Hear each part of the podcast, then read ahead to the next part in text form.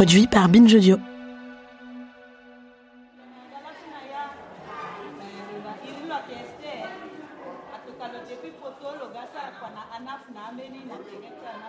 Retour au stade 20 000 places à Bangui pour le dernier épisode de cette série.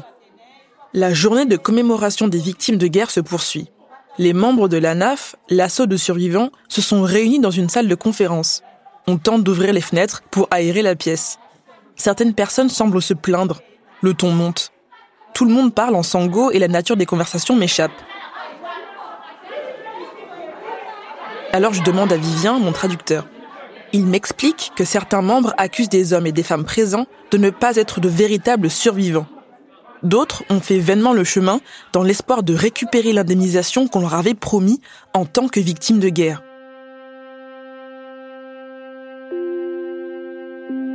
Le processus de guérison ne s'arrête pas à la prise en charge médicale. Se reconstruire implique souvent d'avoir recours à la justice, de voir son agresseur sous les barreaux et d'être indemnisé. L'instabilité politique du pays a affaibli la machine judiciaire qui peine à traiter les plaintes. Le temps de la justice pour les survivants et leurs proches peut être long et frustrant, comme c'est le cas dans d'autres pays. Alors par quels moyens parvient-on à s'organiser face à ces injustices? Et de quoi a-t-on besoin pour se reconstruire?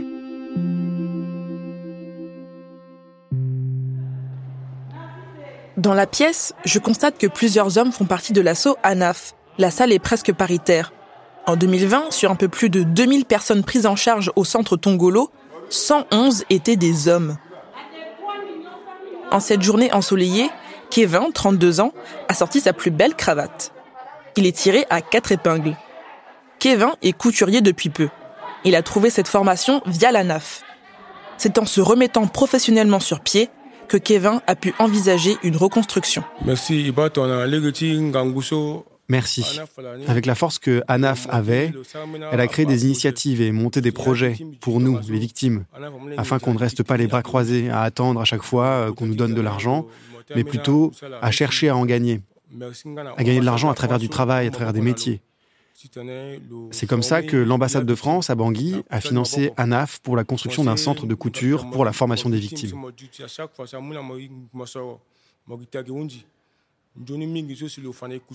Si vous prenez la route de l'aéroport, juste à côté de Mirondella, c'est là où se trouve notre centre. La formation est gratuite. Ça nous aide à être autonomes et éviter de ne rien faire dans le quartier.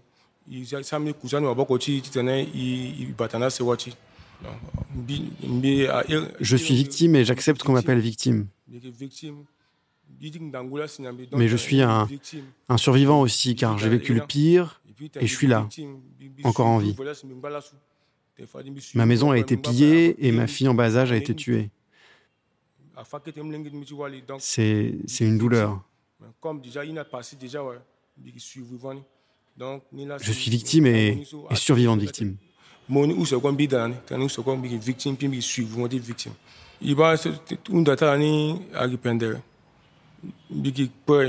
Déjà, j'ai fait une plainte et je me suis rendu dans des ONG. La plainte a été remise à CVER. Je suis optimiste et je sais que tôt ou tard, on va traduire nos bourreaux devant la justice afin qu'elle puisse faire son travail. On parle d'impunité. À chaque fois, on pardonne et nos bourreaux sont toujours libres. Ils continuent de nous voler, de tuer nos familles. Et c'est toujours la même chose, la souffrance. Donc on veut plus ça. Il faut les arrêter, les emprisonner, et c'est qu'après qu'on pourra voir le reste avec la réparation et la réconciliation.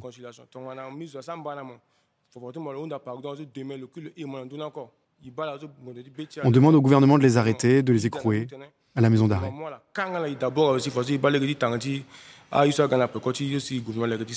Si la violence sexuelle subie par les hommes est si taboue, c'est qu'elle est perçue comme un signe de faiblesse. Elle est infligée pour émasculer les victimes. Les hommes peuvent se sentir stigmatisés et honteux à cause de l'homophobie en Centrafrique, même si le pays n'a jamais pénalisé l'homosexualité. Oui, je connais certaines victimes qui ont refusé de se présenter aux agents sensibilisateurs afin de les orienter à l'hôpital pour se faire soigner et être pris en charge. Mais il y en a qui ont aussi accepté de se présenter. Ils ont juste honte.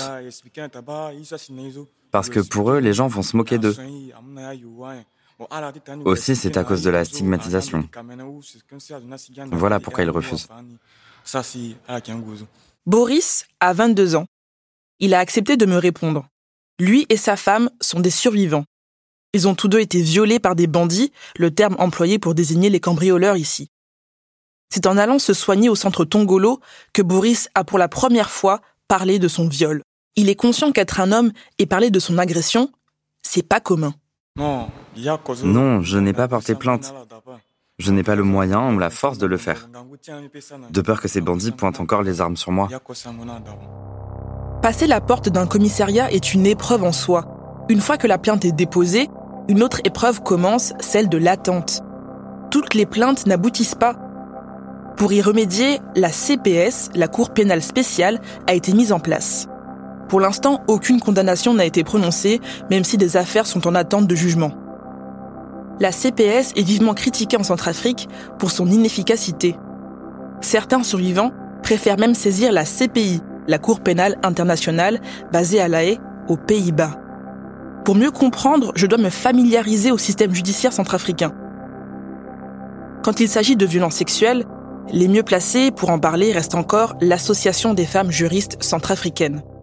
Là, on est euh, dans la salle d'attente et puis euh, là où les, survivantes ou encore les victimes arrivent, on les fait asseoir là, le temps de préparer là où il y a la salle de confidentialité. La structure rassemble les témoignages et collecte au mieux les preuves les plaintes rédigées sont déposées directement au parquet ou auprès des autorités de police.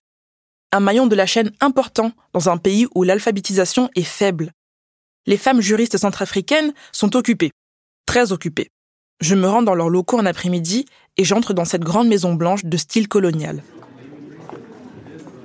Ici, les membres de l'assaut reçoivent, rédigent et passent des coups de fil. Les murs, eux aussi, débordent de messages motivants en forme de fleurs et de cœurs. Il y a plein d'affiches colorées euh, partout sur le mur, euh, non à la stigmatisation, non à l'injustice, oui à la cohésion sociale, le viol est un acte répréhensible, oui à la scolarisation des jeunes filles. Rosalie Cobobet, secrétaire générale de l'association, nous accueille.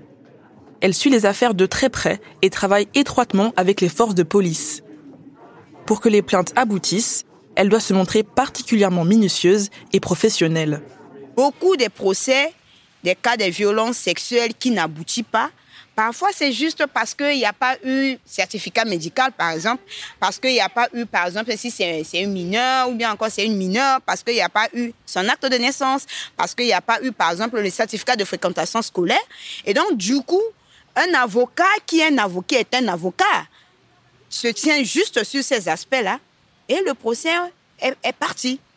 Or, si c'est arrivé à notre niveau, on prend le temps de, voir toute cette conformité, de voir le fond et, la forme. C'est un dossier consolidé où on est rassuré qu'un avocat ne peut pas commencer à soulever la vie juridique à tel, à tel, à tel niveau. Du coup, Rosalie, ça te fait quoi d'être juriste dans un pays où l'impunité est systématique? Ah, ça fait, ça fait vraiment mal ça fait vraiment mal. Parfois, tu te, tu te remets en question. Tu te remets en question. Tu remets même en question euh, ta vocation étant juriste. Parce que vous savez, la, la, la justice fait partie des éléments capitaux d'un développement. Et lorsque l'impunité bat déjà son plein, mais du coup, le pays ne peut pas développer. Parce que pour arriver au développement, il faut le changement de, la mentalité. Rosalie est persuadée que le processus de paix en Centrafrique se jouera grâce aux femmes. La question aujourd'hui, la reconnaissance du rôle et de la place de la femme dans la société centrafricaine. C'est les efforts que les femmes fournissent au quotidien dans la société, dans leur communauté. Ces efforts ont tendance à être minimisés à être minimisé, à ne pas être reconnu. Et donc, euh, du coup, mais en passant, ces femmes jouent un rôle très capital dans, dans, leur communauté au quotidien.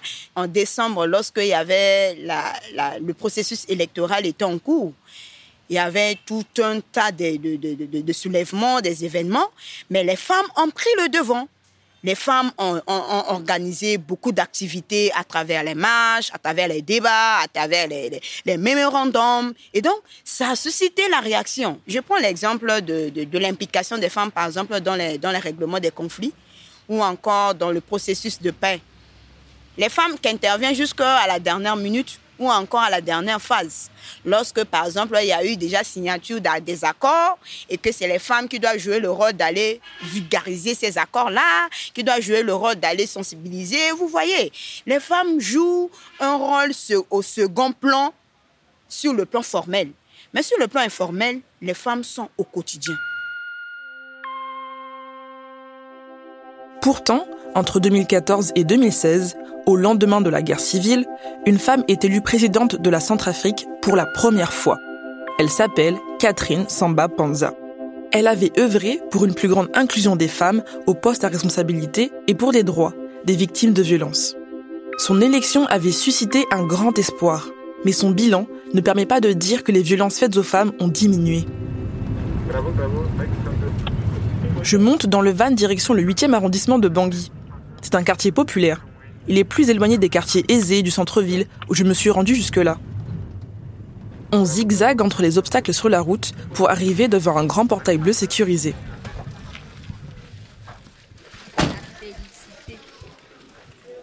Aujourd'hui, j'ai rendez-vous avec Elvire Adjamonsi, une réalisatrice béninoise vivant entre la Côte d'Ivoire, le Bénin et la Centrafrique. Elvire a réalisé la série télé Bangui Unité Spéciale. Comme son homonyme américain, New York Unité Spéciale, la série tournée à Bangui raconte l'histoire d'une enquêtrice déterminée à lutter contre les crimes sexuels. Avant que vous me posiez la question, non, il ne s'agit pas de viol. D'autant plus qu'elle était enceinte de trois mois. Elle s'était battue avec son meurtrier quelques heures avant sa mort. Pour en parler, Elvire m'a invité à la rejoindre au centre culturel Linga Terre. On a enlevé la pancarte de l'espace Terre et on a mis unité spéciale des victimes. C'est-à-dire que désormais, en fait, tout le temps que durera la série, Ici, c'est la base de l'unité spéciale des victimes. Un espace qui sert de théâtre, de médiathèque, de bar, de salle de concert, bref, un espace de rencontre. Bon, là, c'est le café-théâtre, qui est aussi un espace où les gens viennent répéter, les, petits spectacles, c'est là qu'on les, fait. Et aussi, on mène des ateliers. Là, vous voyez, ateliers de sensibilisation sur la consolidation de la paix à travers le rejet de la violence et la libre circulation des personnes et des biens. Une partie de la série a été tournée ici. Les bâtiments ont été réquisitionnés pour le tournage. La bibliothèque du centre est devenue le commissariat et le pick-up garé dans la cour est encore floqué de l'écusson Bangui Unité Spéciale. Chaque comédien, il a une histoire. Et son histoire, justement, ressemble à l'histoire euh, générale de New York Unité Spéciale.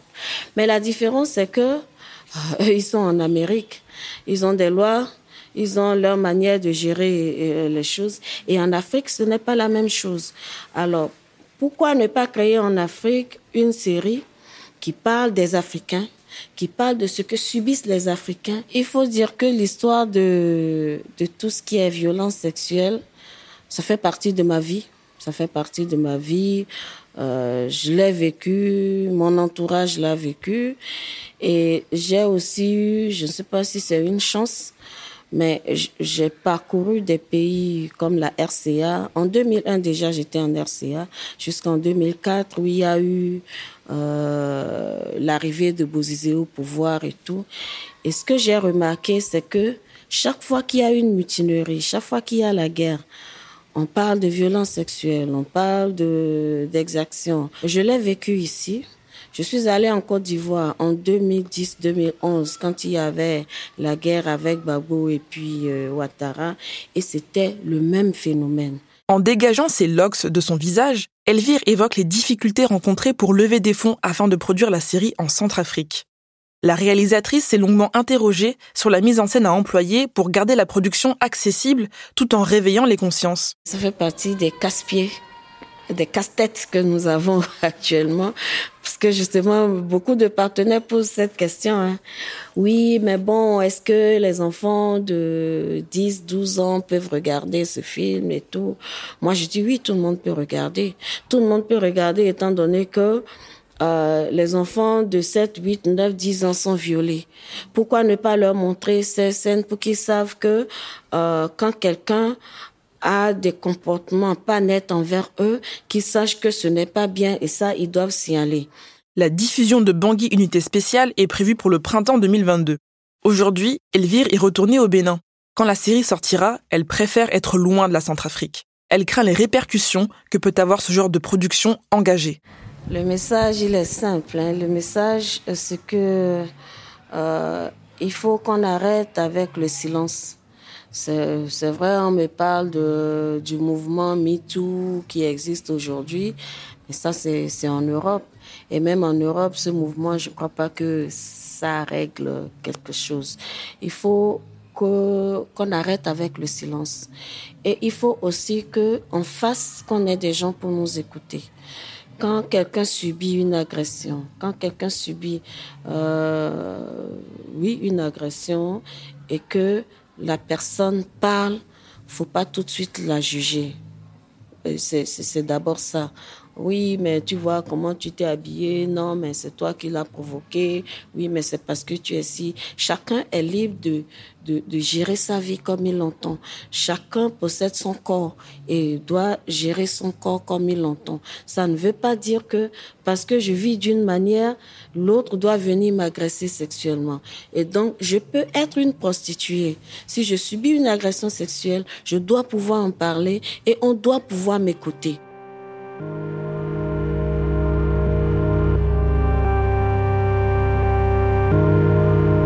Durant mon enquête, j'ai rencontré des femmes et des hommes qui travaillent au plus près avec les survivants. En Centrafrique, les violences basées sur le genre n'attendent pas les conflits armés pour sévir. Ces violences peuvent arriver en rentrant chez soi, sur le chemin de l'école, comme dans un bar ou dans un camp de réfugiés. Le retour de la paix en Centrafrique ne réglerait que partiellement la question des violences sexuelles. Seulement ici, Lutter contre ces violences systémiques revient à demander à une société fragile et meurtrie par des décennies de guerre civile de lutter contre les agresseurs qui résident en son sein. Se battre contre les violences sexuelles, c'est mener un combat sur deux fronts, celui de la guerre et celui de l'arrière, celui du quotidien. Ce cheminement est nécessaire pour tous les survivants et survivantes qui attendent un jour d'être entendus.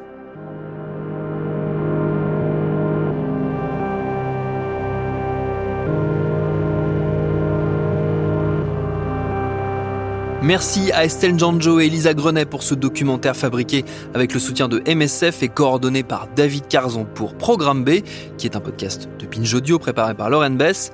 Tous nos prochains épisodes et nos très très nombreux épisodes précédents sont et seront à retrouver sur toutes les applis de podcast.